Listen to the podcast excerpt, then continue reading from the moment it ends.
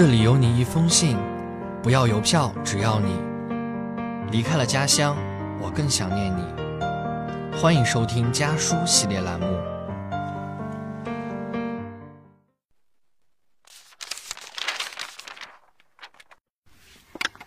大家好，我是陶心媛，来自江苏盐城。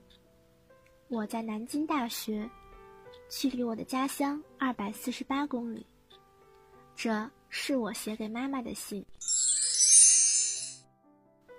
亲爱的妈妈，冬雪簌簌落下，我告诉你，自己有点冷。这句话离你很远，却也离你很近。你回答我说：“那件暖和的棉袄，我帮你催过了，很快就到。”那是一件灰色的。带一点火热的橘红色的长棉袄。你在淘宝的专卖店上挑好，像往常一样兴冲冲地告诉我：“我挑了几件棉袄，你记得去看。”然后我选中了它。我想，离家上大学之后的我在淘宝上买的东西，或许比过去的一年、两年还要多。深夜裹在棉被里玩着手机的时候看，一手拿着早餐，一手握着鼠标看，甚至是在无聊又听不懂的一节课上点开了淘宝。不论何时何地，我总有东西可以在淘宝上买。开学，买防晒霜和防滑垫；小物件多了，买收纳盒和小桌子；入了秋，买脏衣篓。入冬了，买大衣、棉袄和口罩，还陆陆续续买了很多各科老师提到的专业书。这期间双十一剁手，更不用说。你早早的加满了购物车，然后打电话来，付完尾款，明天还有课，记早点睡觉。暑假的时候，我们就决定好了，你说，你就用我的淘宝账号吧。所以现在我俩共享一个淘宝账号，你可以看见我买的东西，我也可以看见你又往购物车里添加了什么商品。通常，手机短信提示扣费之后，你的微信就会发过来。你又买吃的啦？现在的书好贵，是正版的吗？买的裙子地址填到家里了，你就过年穿吧。而我，也可以实时查看。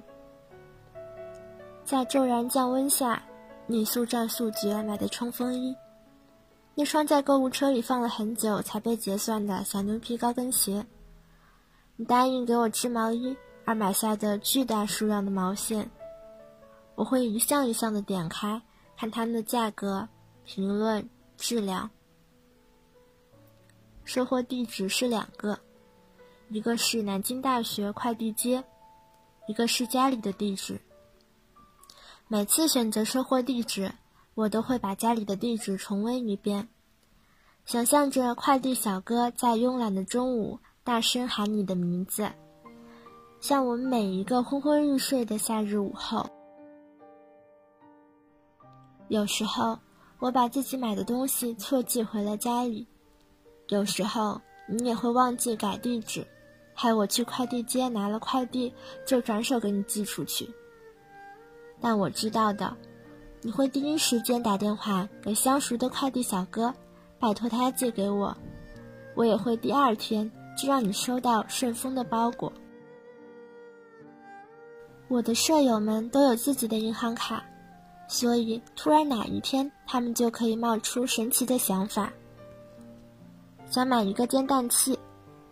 这支口红真好看，我们买同款的拖鞋吧。其实，听多了这些自由的想法以后，有那么一些瞬间，我也会觉得买什么都让你知道没什么意思。所以，除了用淘宝，我也开始用微店，还曾经在雨天跑很远到瑜伽。拿到第一个月的校媒绩效以后，我在微店上买了心仪的帽子和围巾，那个款式的帽子，你曾经说过太成熟，不适合你。而围巾我也已经有了足够多，可我还是固执的想要买下来。这些都是我自己挑选、自己付的钱，顺利拿到快递，东西也让人满意。可是拿到东西以后，没有你问我喜不喜欢，没有人和我一起吐槽围巾的颜色，你也不会逼着我拍照片给你看。我坐了很长的地铁，摸到瑜伽，买了好几只日常用的杯子，补充了不够用的衣架，还奇怪的买了调味罐。后来还是忍不住告诉了你。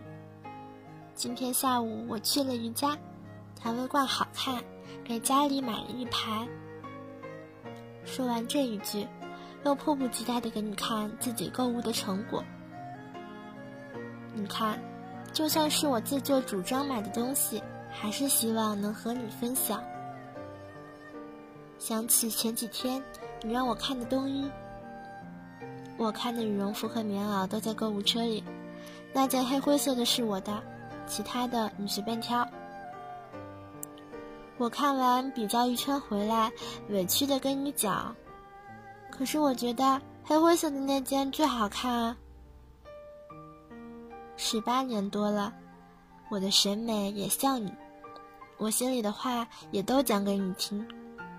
以后我还会继续看淘宝，想买什么都告诉你。以后我肯定会偷偷不看淘宝。带回来的礼物都是你猜不到的惊喜，亲爱的妈妈，冬雪簌簌落下，我想你了。离家的路很短，回家的路却很长。本期节目到这里，就要和大家说再见了。下期将由我的小伙伴继续为大家带来关于家书的。那些事儿。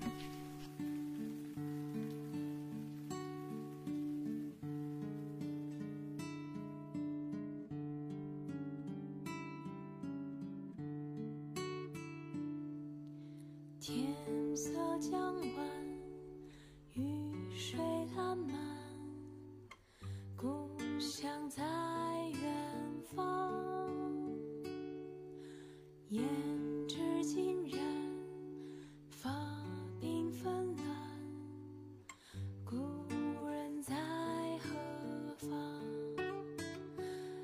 暮色四起，画笔刚落，邀你共斟一杯酒。青梅只是花离愁，一窗红烛，重生心头。